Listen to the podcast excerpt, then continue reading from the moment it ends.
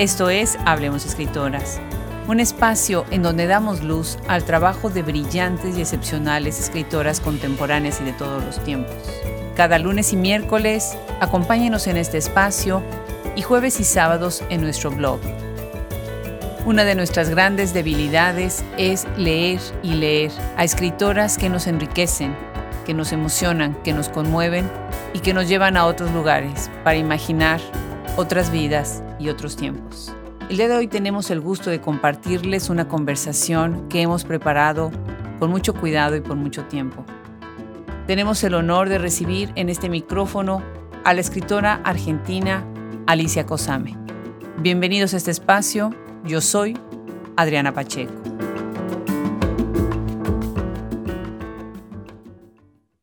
Para leer a Alicia Cosame tiene uno que tomarse tiempo tomarse tiempo y dedicación, porque es una lectura que se disfruta de tantas maneras. Y hoy me emociona muchísimo recibir a Alicia misma, ella misma y su voz en este podcast Hablemos Escritoras. Alicia, muchísimas gracias por sumarte hoy a Hablemos Escritoras. Al contrario, Adriana, gracias a vos por invitarme, es un gusto. Y lo que yo decía al principio, ahorita, eh, haciendo una introducción sobre tu carrera y sobre tu vida, una de las cosas que yo quiero recalcar a quienes están escuchando es que leo tu obra con mucho respeto y admiración. Y quisiera empezar la conversación así como cuando nos tomamos un cafecito, que nos cuentes en dónde vives, desde hace cuánto tiempo estás ahí y qué es lo que estás haciendo. Yo sé que estás en California, pero cuéntanos más. Que estoy en California hace 41 años, más o menos, Vivo en Los Ángeles desde hace 41 años, pero en este momento eh, estoy mudada a un lugar muy cerquita de Los Ángeles, que es Long Beach, que está como a 15, 20 minutos de auto de, Los Ángeles. Estoy a mitad de camino entre Los Ángeles y, la universidad, donde enseño. Enseño creación literaria y se trate del resto del tiempo, escribo eh, y escribo y escribo, digamos, ¿no? Para otras cosas que son de la cotidianidad, tengo a Los Ángeles muy cerca. En Long Beach escribo, digamos. ¿En qué universidad estás enseñando? Chapman. Chapman, University. Chapman University, que está en Orange, en la ciudad de Orange, que está a unos 20 minutos de autos de acá. O sea que yo estoy en el, en el centro, en el medio, entre Orange, la universidad, y Los Ángeles, que está del otro lado. Qué lindo, qué lindo. Esa zona es preciosa y California en general es tan bonita, de verdad, ¿no? Sí, sobre todo el sur. Sobre todo el sur, ¿verdad? Sí, claro que sí. sí, para el clima. Claro que sí. Y parte de lo que estás haciendo también escribiendo y demás, bueno, me imagino que va a ser muy enriquecedor trabajar con los estudiantes, todo lo que es escritura creativa, ¿no? Ah, sí, es una, es una maravilla, porque mis, mis estudiantes son chicos que ya no son chicos y que realmente son escritores básicamente. Quizá de, lo, de cada grupo de las clases que doy, doy dos clases por, dos clases por semestre, tengo 15 alumnos en cada clase máximo. Quizá algunos, qué sé yo, vayan por otro camino, ¿no es cierto?, en el futuro, pero en este momento tienen tanto interés por la escritura que las clases son una, una belleza y bueno, no porque las dé yo, sino por la dinámica que ellos le, imponen a la clase con tanta alegría y creatividad, ¿no? Claro, claro, se enriquece de los dos lados, porque bueno, la maestra siempre da lo suyo y los alumnos la otra parte, ¿no? Maravilloso. Totalmente. Y bueno, totalmente. Muchos de los que han leído tu obra se ha pensado a Alicia Cosame como una escritora testimonial. Y claro, definitivamente es parte de, de tu obra, de tu trabajo. Sin embargo, a mí me gustaría en esta conversación, esta gran oportunidad, explorar otras vetas de tu obra y hacer un recorrido más amplio que, bueno, es interesante empezar desde antes, desde un contexto, ¿no? ¿Nos quieres contar? Tú eres originaria de Argentina. Cuéntanos dónde naciste. ¿Cómo, cómo fue tu infancia y tu, y tu niñez en esa Argentina tuya? Eh, bueno, mi infancia, yo, yo nací en la ciudad de Rosario, que es la segunda ciudad, digamos, del país. Mi padre era bancario. Entonces, existía esto que debe seguir existiendo, que se llamaba escalafón, que era que te trasladaban o lo trasladaban a él de una ciudad a otra, ¿no es cierto?, con, con un aumento de sueldo y con un cargo más, más alto. Entonces, yo pasé la vida, digamos, la niñez en Rosario y después en, otras ciudades como Rojas, Pergamino, que eran ciudades de la, de la provincia de Buenos Aires y algunas otras, donde mi niñez se vio totalmente, digamos, eh, qué sé yo, como, ¿cómo te puedo decir? Como interrumpida en términos de, de, las cadenas de amistades y esos y amigos, entonces siempre tenía que dejarlos, me tenía que ir. Pero digamos, eso, qué sé yo, ahora en esta época, en la época esta presente, es muy común que suceda. Eh, no asusta a nadie, pero en aquel momento yo, ay, me costaba tanto, ¿no? Pero bueno, esa fue una parte de, digamos, es, esa época y, quizá parcialmente por el hecho de que, que, tenía que dejar a mis amigos cada tanto y por algunas disfunciones de la, familiares, digamos, yo siempre trataba de, de, refugiarme en algo diferente y ese algo diferente siempre fue un cuadernito con un lápiz, ¿no? Que, bueno, aún sin saber leer y escribir, ¿no es cierto? Yo jugaba a que escribía no sabía, era, tenía tres años o cuatro y bueno, aprendí a leer y escribir a esa edad, como a los cuatro años. Pero entonces eso, ahí ya empezó mi, mi inclinación hacia lo que vendría después, digamos, ¿no? No sé si te contesté la. Sí, sí, qué belleza, porque además es cierto, con tantos desapegos, en algún momento necesita uno apegarse a algo, ¿no? Y si está uno cambiando de amigos y de ambiente y de casa, de ciudad, de colegio, pues el, cuaderno y la pluma pues se vuelven los aliados, ¿no? Para poder trasladar ese, ese desapego que a veces uno como niño vive porque pues los papás tienen su vida y toman sus decisiones por nosotros, ¿no? Definitivamente.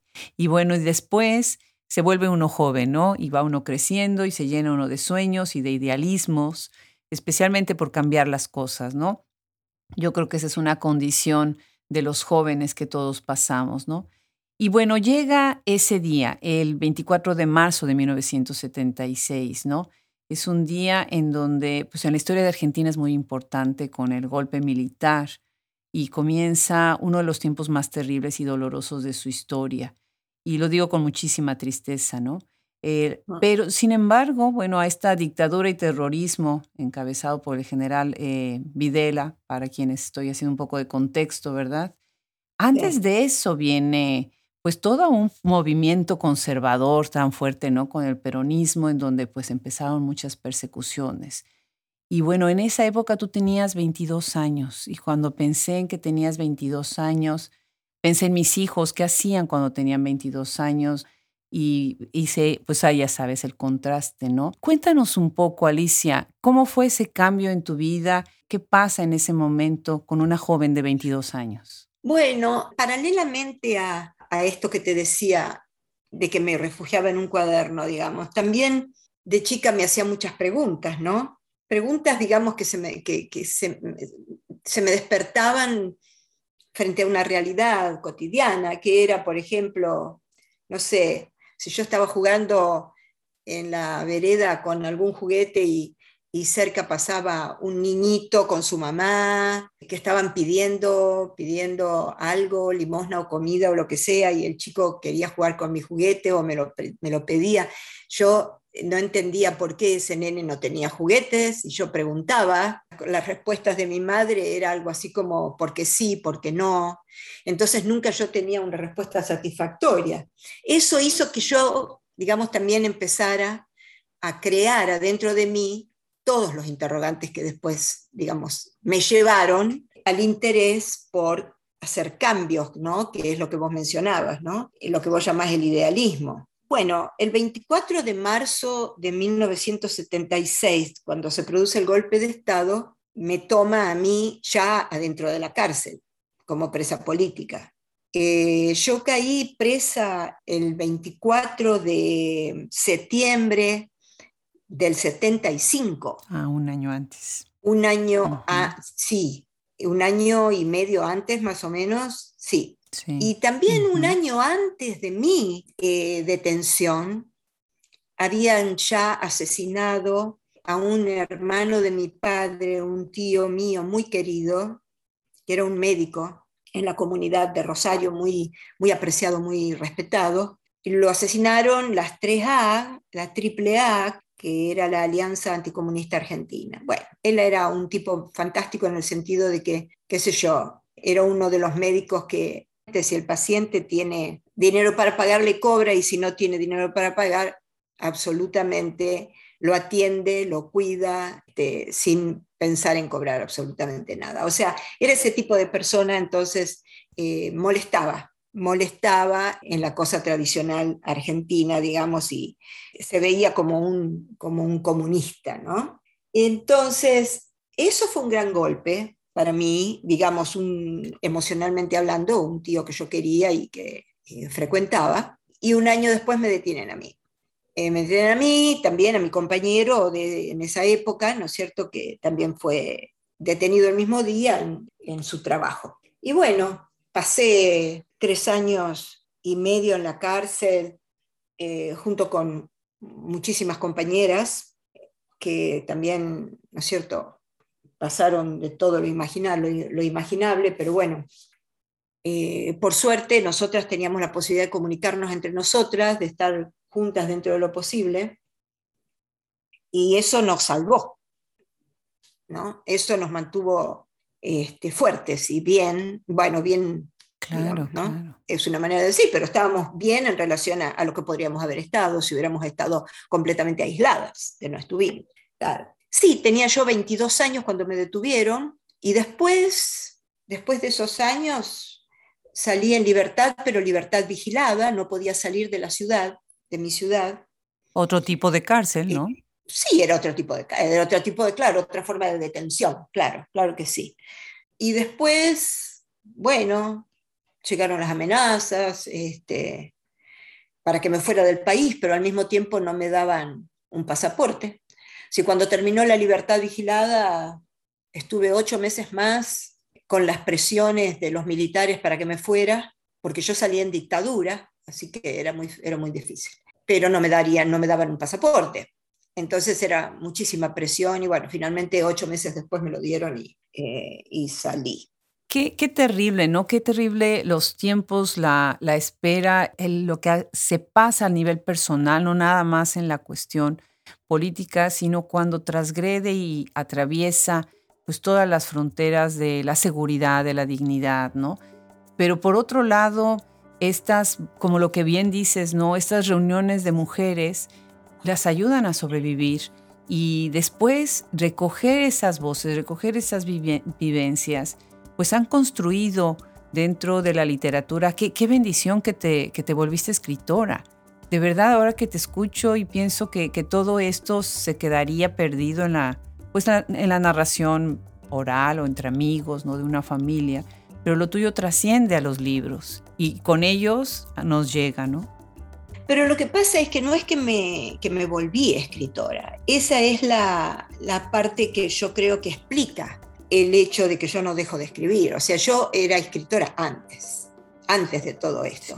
Y durante durante, bueno, la niñez inicialmente y la adolescencia, nunca dejé de escribir, jamás, y después tampoco durante la militancia. Que, entonces, eso es lo que explica, porque uno puede escribir un libro de testimonio, dos libros de testimonio, pero lo que yo hago no es eso. Yo sigo escribiendo porque yo era escritora antes, no sé si me, si me explico. Yo iba a escribir de todas maneras, salvo que me hubieran matado, este, de lo que me salvé porque, bueno, porque caí mm. antes del golpe de Estado, ¿no? Pero yo habría escrito de todas maneras. esa es la razón. Yo no creo que yo me hubiera vuelto escritora si yo no hubiera sido escritora antes. No sé si me explico. Tú ya lo eras. Claro, tú ya lo eras y se ve así en tu obra, ¿no? O sea, déjenme leer para quienes nos están escuchando algunos de los títulos de tus obras y mencionar algunas de las ediciones y vamos a ir hablando algunos de ellos. Qué lástima, que de verdad qué lástima que no tenemos más tiempo para revisar todas ellas. Pero bueno, empezamos por ejemplo con Pasos bajo el agua, que esto fue editada inicialmente en 1987 en Contrapunto y después hay una reedición en 2006. Viene 259 eh, Saltos, uno inmortal que lo tengo ahorita aquí en mis manos, preciosísima edición de Ars Communis, que fue primero eh, editado en el 2001 con Navaja y después con Alción, que ha sido tu gran editorial, ¿no? Sí. 2012. Otro libro también bellísimo, eh, vamos a platicar de él también, Bruno regresa descalzo, bueno, en medio de ellos hay otros más, ¿no? 2013. Quiero mencionar también Ofrenda de propia piel, Alción 2004. Bosquejo de alturas, ahorita platicaremos sobre este libro, que es un cuento y bueno, hablaremos un poco más. Y acá tengo en mis manos ahorita, bellísimos, me encanta la edición preciosa de tu colección Sal de Sangres en Guerra, en Declive, en Pánico, en Incendio, en Sangre. Y ahorita regresaremos a, estos libros. Parte de lo que se ha dicho sobre la literatura que recoge eh, el, encierro carcelario, la persecución, se ha llamado como literatura del desgarro o de la cárcel. Y bueno, pienso en algunos nombres, ¿no? Eh, de escritores, por ejemplo, Primo Levi, Pienso en escritores que salieron de, Argentina y escribieron desde, desde, fuera, no como Julio Cortázar. Pienso en, las hijas en este momento del exilio, ¿no? De, familias que salieron como Sandra Lorenzano, que se fue a radicar a, México, Fernanda García Lao, que se fue a, a España. Y ahorita me viene a la mente este comentario de Tununa Mercado sobre tu libro de Pasos bajo el agua, cuando fue editado por primera vez en Contrapunto en 1987, en donde ella está hablando de, que este libro era como un libro secreto, ¿no? que se transmitió de boca a oreja, dice ella, de manera clandestina. Y bueno, de verdad se lo recomiendo muchísimo. Es un libro fundamental, lúcido, feroz, necesario. Cuéntanos, eh, Alicia, sobre este libro, Pasos bajo el agua. Bueno, Pasos bajo el agua no es la primera novela que yo es la segunda, digamos, ¿no?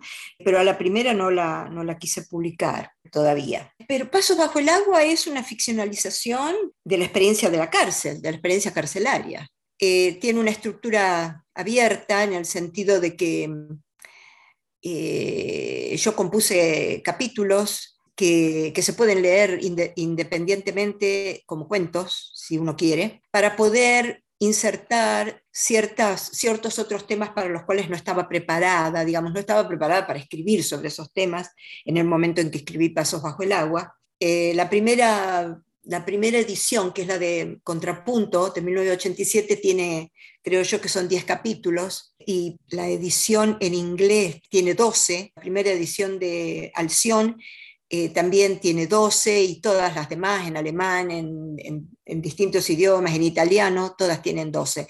O sea que fue un libro al que yo le agregué dos capítulos más.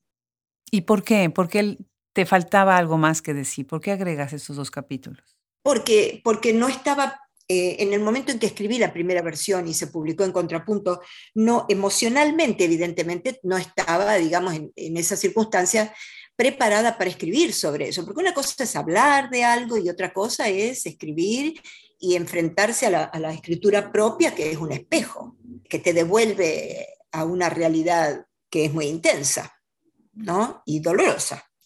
Entonces, a esos capítulos que agregué después, bueno, yo te diría, completaron, completaron Pasos bajo el agua, aunque después hubo otros textos, vos mencionabas Ofrenda de propia piel, que son que son cuentos, relatos, que todos tienen que ver con alguna forma de encierro, que si yo, digamos, quisiera, podría agregarlos a pasos bajo el agua y podrían perfectamente, yo podría intercalar los, esos cuentos entre los capítulos y podría, podrían totalmente formar parte de la novela. Pero eso es, Pasos bajo el agua es la cárcel, digamos. Pero es una ficcionalización, hay un personaje principal que se llama Sara, que es parcialmente, parcialmente la representación de mi experiencia personal, pero en realidad por razones dramáticas y por razones de la estructura de la novela, eh, yo agregué a ese personaje, Sara, eh, las experiencias de otras compañeras que yo personalmente no tuve, pero que eran de dominio del, grupo, ¿no? de, las compañeras que estábamos presas juntas y eso. Entonces, eh, por eso es ficción, porque Sara Sara vivió todo lo que yo digo en la novela, pero Alicia no. Pero de todas maneras, expreso, cuento cómo fueron las cosas en general, porque fueron, las cosas fueron mucho más complejas y, van mucho más allá de lo que me pasó a mí. La ficción te permite enriquecer de esta manera la experiencia de un personaje ficcionalizado y condensar en ella o en este personaje pues las vivencias de muchos otros, ¿no? Claro que sí. Me imagino que además es todo un proceso de, recordar, de seleccionar y después de, traducir a lo que es la letra escrita. Como bien acabas de, decir, no es lo mismo contar que, escribir, ¿no? Después de muchos años, viene, acá voy a hacer eh, un brinco a esta colección de libros de Sal de Sangres, en donde de alguna manera sí están conectados con esta experiencia previa, pero ya desde un punto completamente distinto, tanto de vista, tanto de foco, como de género literario, ¿no? Acá estás recurriendo a estos libros ya desde el punto de vista de una saga como poética, ¿no? De una saga poética, diría yo, ¿no? ¿Quieres contarnos eh, ahora de este libro, de estos libros? Son eh, cuatro libros, es una colección y vienes entonces acá a hablar desde la poesía, ¿no? Como acabo de decir, es en guerra, en declive, en pánico, en incendio y ahora en sangre. Sí, son cinco. Cinco libros, claro. Sí.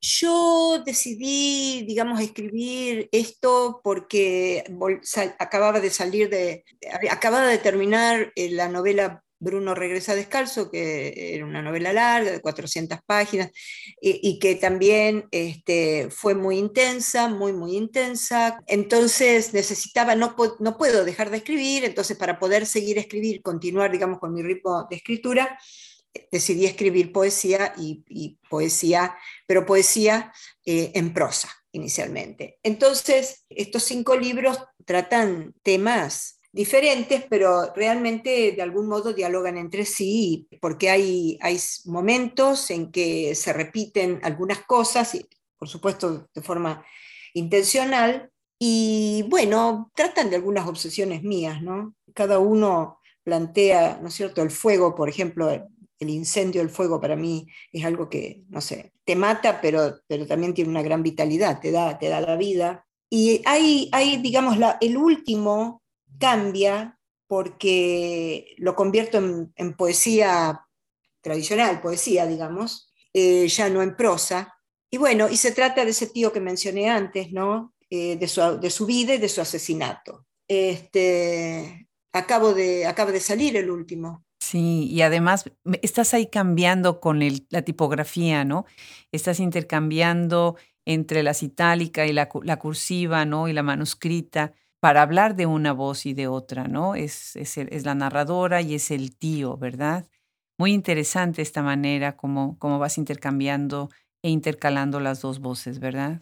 Bueno, sí, este, lo que pasa es que quería distinguir de alguna manera que, porque yo podría no haber cambiado la, tipografía, podría haberlo dejado, pero entonces no se habría notado quién era quién, que había dos, digamos, voces diferentes, y habría sido demasiado confuso. Eh, sí, son dos voces, la mía, ya no ficcional, digamos, sino la mía, y la, voz o el pensamiento de mi tío que reproduje de acuerdo a la memoria de todo lo que conocí de él y cómo lo matan, y sí, Sí, nos ubica el libro, ¿no? Nos ubica en el 12 de septiembre de 1974, ¿no? Y de ahí, bueno, pues nos, nos, nos, va llevando de la mano, ¿no? A través de la violencia y de la brutalidad, el estrangulamiento, el aislamiento, ¿no? La, la muerte de, un tío amado, ¿no? ¿Por qué no nos lees un fragmento de, de este libro? ¿Te parece bien? Sí, claro, claro, claro. A ver.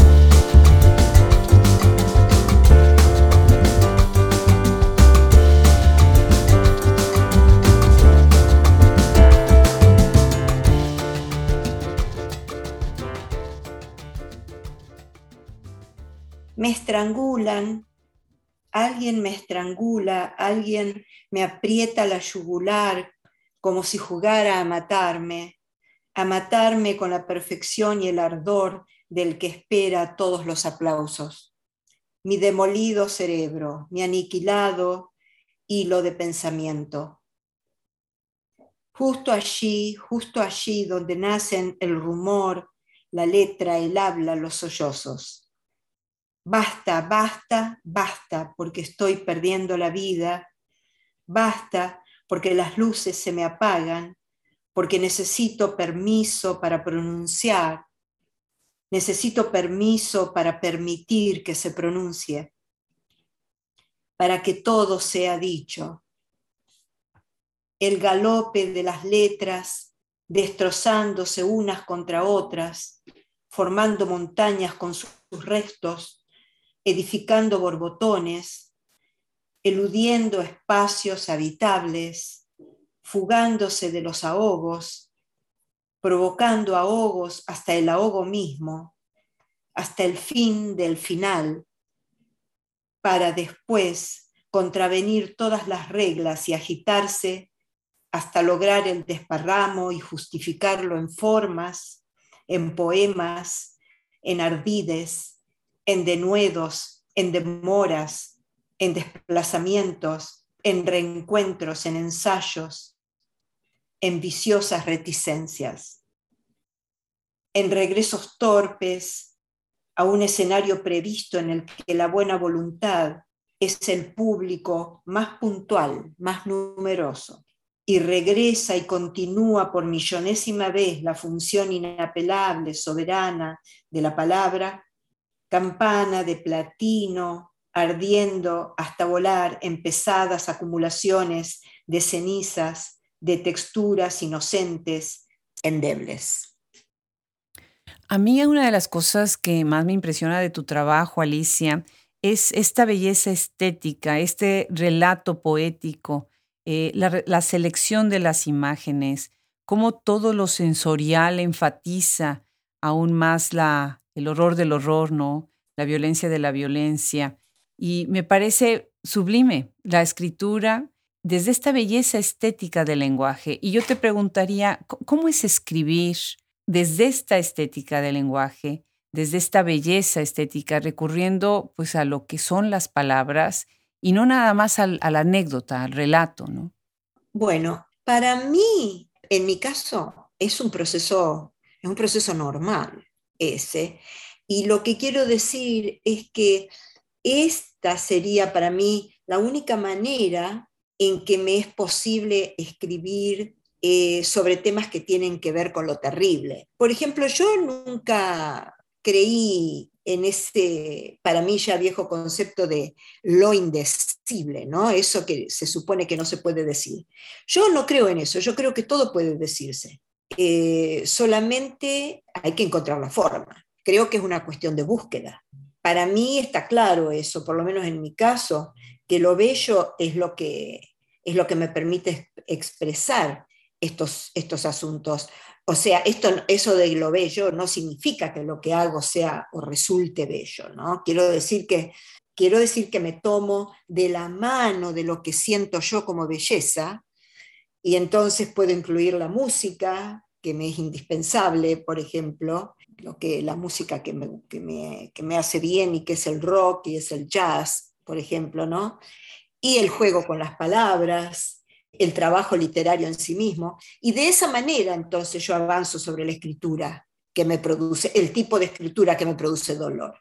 Es ese recurso, digamos, no, no entierra el tema, eh, no lo entierra, pero le da al proceso creativo una vida aceptable, le imprime una especie de, no sé cómo decirte, de alegría, ¿no? que me permite llegar al final de un texto. Por eso no escribo testimonio directo, porque es tradicional, porque no me permite, como te digo, disfrazarlo, vestirlo con, la ropa de, con la belleza, con, la, con, el disfraz de la belleza, ¿no? Digamos. Y es eso, es, para mí es natural, si no, no podría escribir sobre estos temas. Claro que sí, esa es otra manera de abordarlo y de describirlo. Una de las cosas que veo también en tu obra es, además de la técnica y del estilo propio, es la temática, ¿no?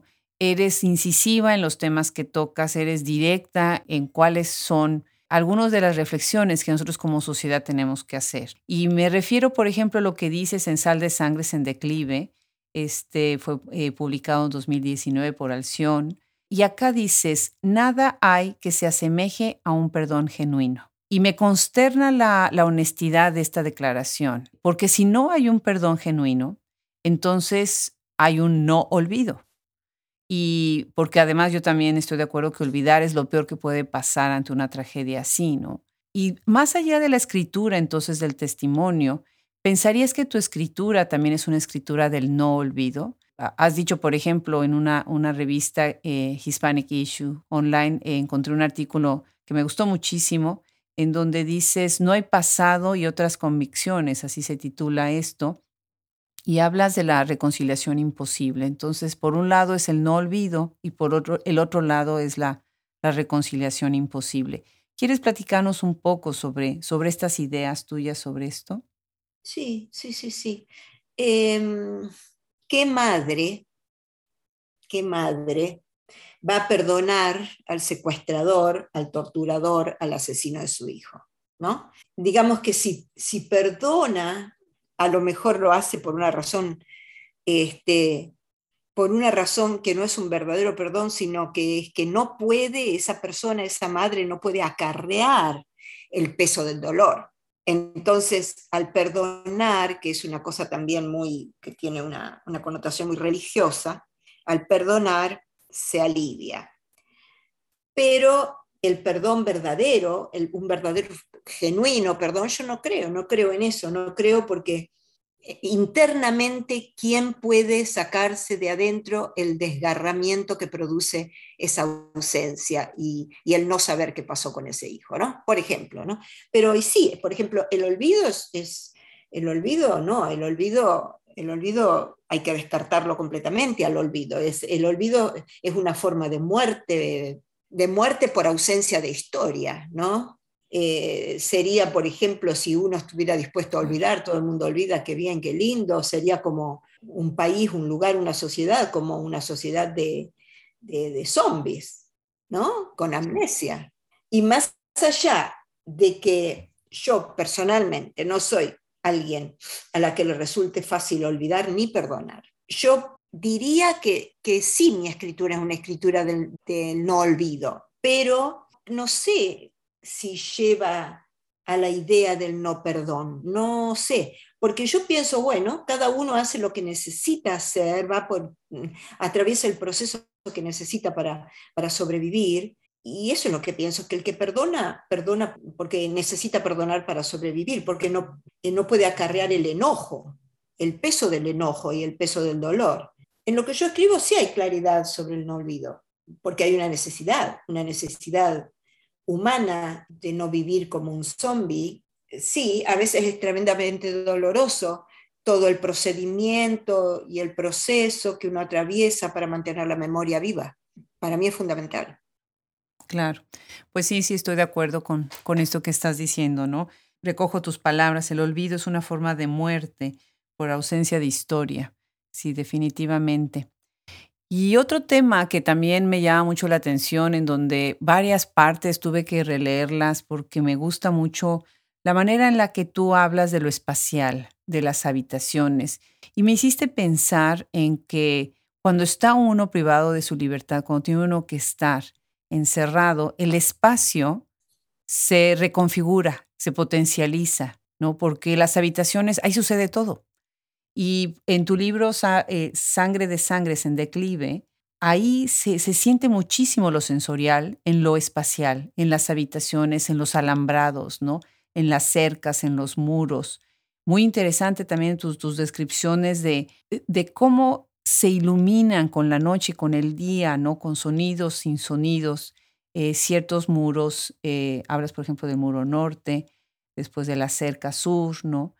Y pienso en, esta idea del espacio en tu obra. Eh, ¿Nos quisieras platicar un poco acerca de esta, crear la sensación del espacio? Este, sí. Por ejemplo, en Sal de Sangre en Declive, yo te diría que más que a la cárcel en sí, yo allí apunto al mundo, al mundo en su totalidad. Yo creo que sí, es fácil ver lo que digo allí como una metáfora de la cárcel, claro, pero la realidad es que al escribirlo, yo pensaba en la ausencia de libertad en general, en la vida. La libertad, digamos, porque la libertad existe, existe de, muy, de muy pocas maneras, o sea, todas muy limitadas. Una, una de las más obvias es la libertad mental. Yo diría que la libertad de hacer esto, de hacer lo otro, no existe tanto una libertad, como te digo, una libertad total, una libertad real, general, completa, para mí, o sea, o sea me la imagino como, como una especie de desintegración física total, como un, no sé, un revuelo de células, de átomos, de moléculas, no sé, algo, ¿no? Desparramándose para aquí y para allá. Eso para mí sería una libertad, una forma de, de libertad. Y aún así, digamos que habría dejado de ser libertad por la imposibilidad de percibirla, ¿no? Porque cuando uno está completamente desarmado, ya no, no percibe. Sí. Ahora, esta idea, esto que te estoy, digamos, que me doy cuenta ahora, eh, es, es una idea que me perseguía a mí ya desde muy chica, en la escuela secundaria, por ejemplo, ¿no? Con las materias como filosofía. Y en esa época estaba llena de tantas preguntas, ¿no? Eh, eh, lo que quiero decir es que en ese momento no existía la cárcel en mi realidad todavía. Bueno, no sé, quizá mi casa haya sido una especie de cárcel, ¿no? Quizá el haber estado pupila en el colegio de monjas por tres años en la época de mi adolescencia también era otra forma de cárcel, pero quiero, claro, pero quiero decir, la cárcel política esa todavía no existía y yo no pensaba en eso, ¿no?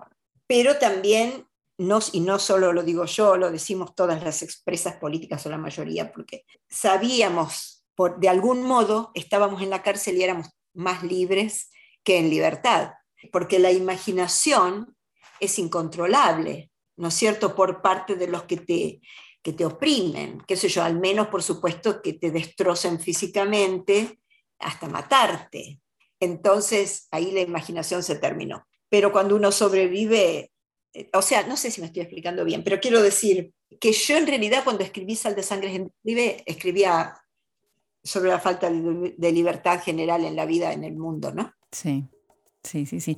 Y ahorita que estás hablando de que eran más libres porque su imaginación las llevaba a otro lado, pienso en, este cuento, en Ofrenda de propia piel, que eh, es, parte, es un, parte de un libro, después se convierte en un libro y después se convierte en una obra dramática, ¿no? Está en, Bosquejo de, de Alturas, primero, ¿no? Y es una obra de arte, de verdad. Me encantó la expresión de la sororidad, esto que dices, ¿no? De cómo con la imaginación, llega un momento en donde pueden poner la mente en otro lado donde no está su cuerpo, ¿no? El espíritu se sale y se va a esta idea de la sororidad también entre todas juntas, no son, estás hablando aquí de 30 mujeres, eh, bellísimo en la cuestión estética, me parece magnífico después esta puesta en escena que me gustaría que nos contaras un poco cómo fue el proceso de este cuento, libro, obra dramática. Sí, bueno, yo este, este cuento lo escribí unos 20 años después de, la detención, más o menos. Este, esto es más o menos la, parte del escenario, digamos. Em, en el sótano de la jefatura de policía de Rosario, donde yo fui cuando recién me detuvieron, donde ya había compañeras detenidas y había bueno, en ese lugar había dos pabellones en los que estábamos 30 en uno y 30 en el otro, más o menos, porque solía variar de acuerdo a cuántas eran detenidas y llevadas allí, y trasladadas, etc.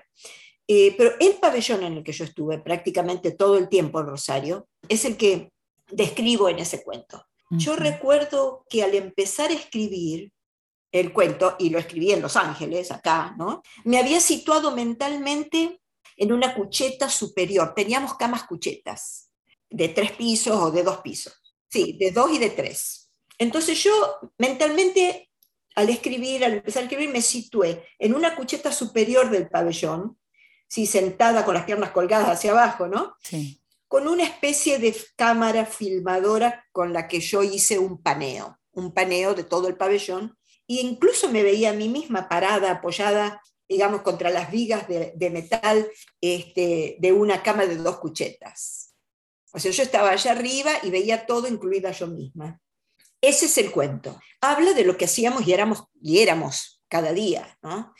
Se publicó en diferentes idiomas y un día mi editora francesa, Anne-Claire Ruby, lo publicó como libro, al cuento solo en francés, digamos al estilo de esos libros con formato no tradicional que la gente, por lo menos en Francia, compra para regalos.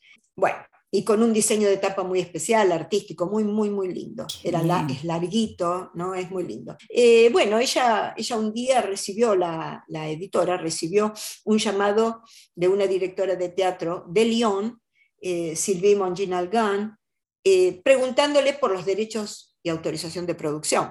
Claro, porque había encontrado el libro en una librería. le había llamado la atención, lo había, lo, lo había estado hojeando, lo compró, se lo llevó y quería hacer una obra de teatro. A partir de allí, la obra, que empezó en Francia, varias ciudades, lugares de Francia, en francés, oh, wow. ha estado después en México, en Chile, en Uruguay, en Brasil, en Argentina.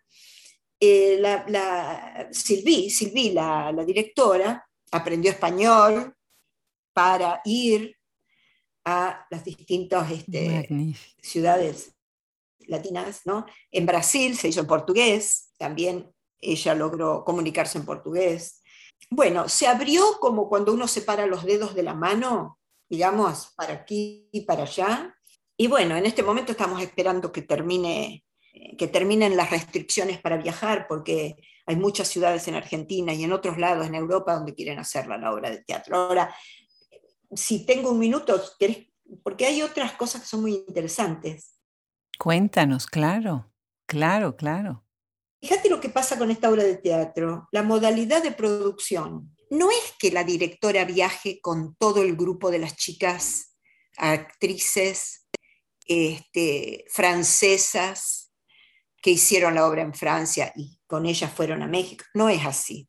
La directora y la productora viajan al país donde se va a hacer la obra de teatro, hacen un taller previo en el que eh, para el que convocan eh, actrices del lugar, de la ciudad donde se va a hacer, incluso hasta gente que no es, que no son mujeres, que no son actrices, y eh, las prepara y con eso se les da la oportunidad a las actrices o, o no actrices del locales, digamos, del lugar donde se produce. Entonces, en Brasil, por ejemplo, las actrices y, y las personas son son, son negras, lo cual es algo maravilloso, la mayoría de ellas.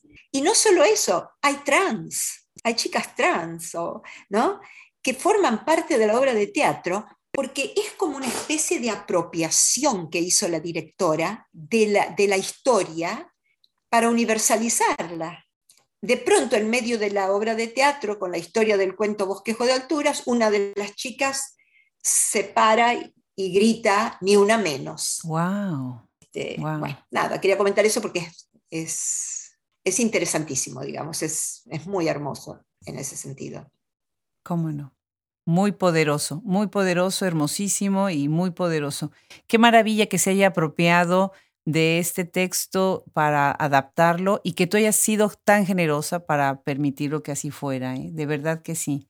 Bueno, es lindo, es lindo, sí, sí. Definitivo.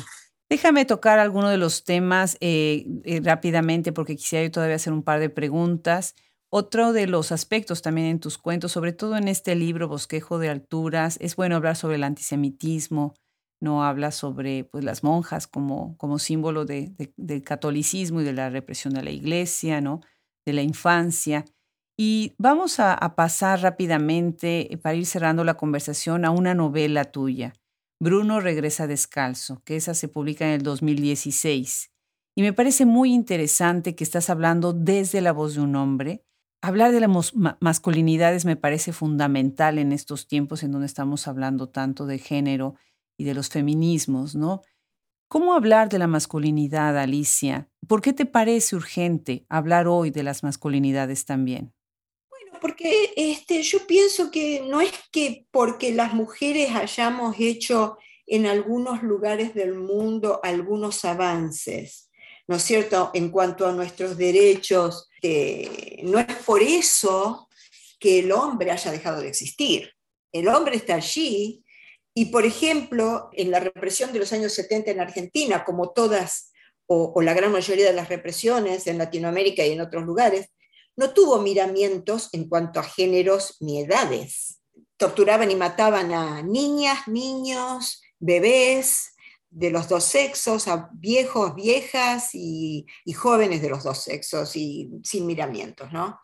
Entonces, lo que me interesaba con este libro fue, digamos, mostrar, entender, porque uno escribe para entender también, uno explora en la escritura, ¿no? Entonces, entender el tipo de dolor, cómo los hombres, cómo los hombres manejan el dolor eh, de las pérdidas, de su propia tortura o de su propia cárcel o del encarcelamiento de su compañera. Y escribir el libro fue muy doloroso, muy doloroso.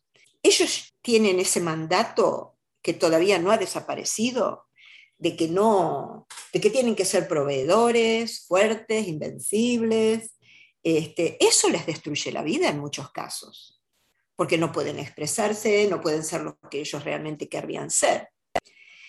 Y me parece que es importante tener claras las razones culturales por las que el hombre actúa como actúa. Claro. ¿Para qué? Para poder movilizar un cambio. Por ellos, por nosotras, por la humanidad. Entonces, yo necesitaba explorar cómo era el sufrimiento de los compañeros expresos políticos, ex militantes o militantes hombres, ¿no? Esa novela me tomó cuatro años, cuatro años en los que viví entrando en la cabeza de este personaje, ¿no? instalándome en la cabeza de este personaje, Bruno, que es ficticio, es ficticio, y saliendo del personaje para dar mis clases y, no sé, ir a comprar la comida cuando me acordaba. Y después regresar al interior del personaje y convertirme en hombre, ¿no? Wow.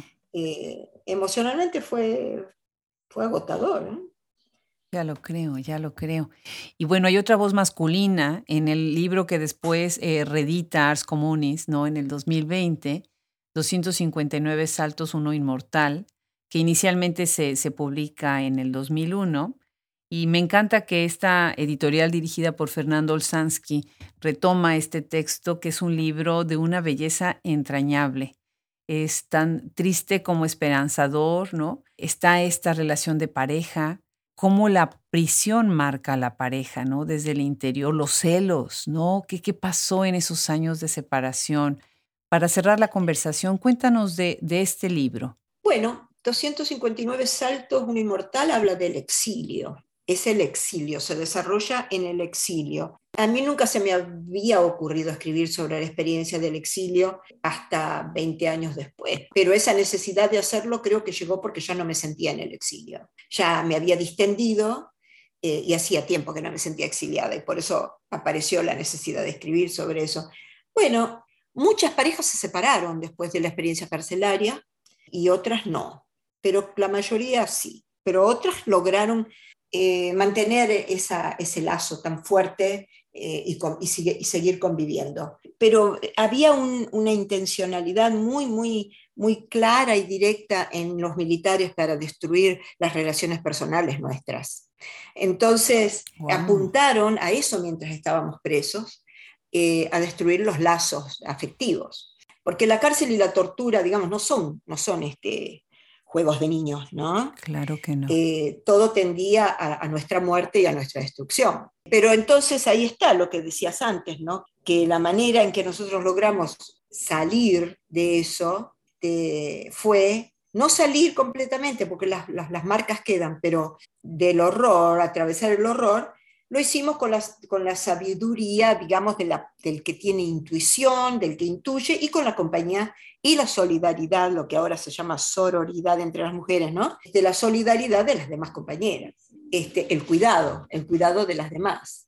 Eh, las que iban saliendo en libertad, eh, salíamos sabiendo que dejábamos atrás en la cárcel compañeras, ¿no? Para mí, por ejemplo, salir fue muy complejo eh, extrañaba a mis compañeras cuando estaba afuera, eh, tenía temor por ellas, estaba incómoda, ¿no es cierto? Y la libertad no era libertad. Eh, yo salía en dictadura y el país era un, campo de concentración enorme, ¿no?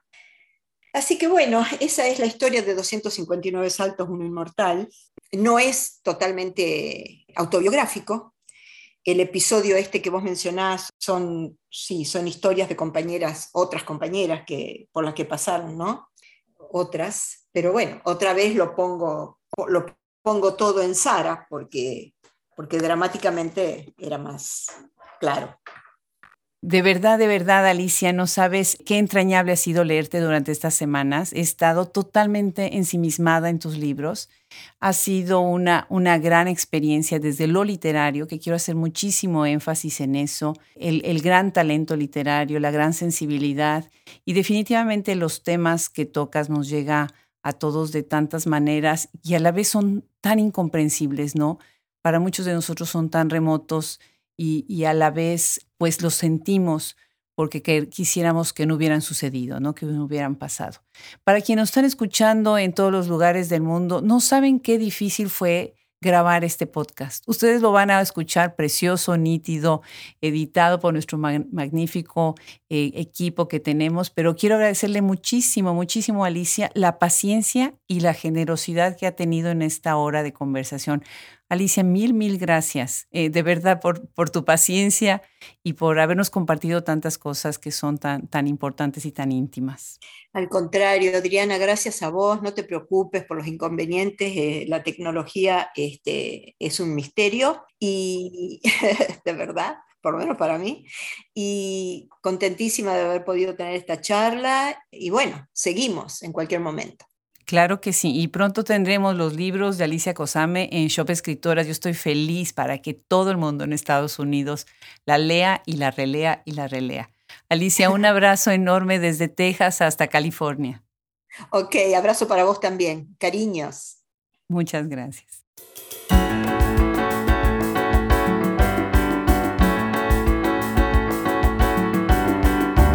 Y en verdad es todo un reto poder hacer llegar las voces de tantas escritoras tan talentosas cuando estamos tan a distancia. Le agradecemos muchísimo a Alicia Cosame una vez más eh, su generosidad y su tiempo y acompañarnos en Hablemos Escritoras. Su obra, sin lugar a dudas, enriquece nuestra literatura y nuestra lectura.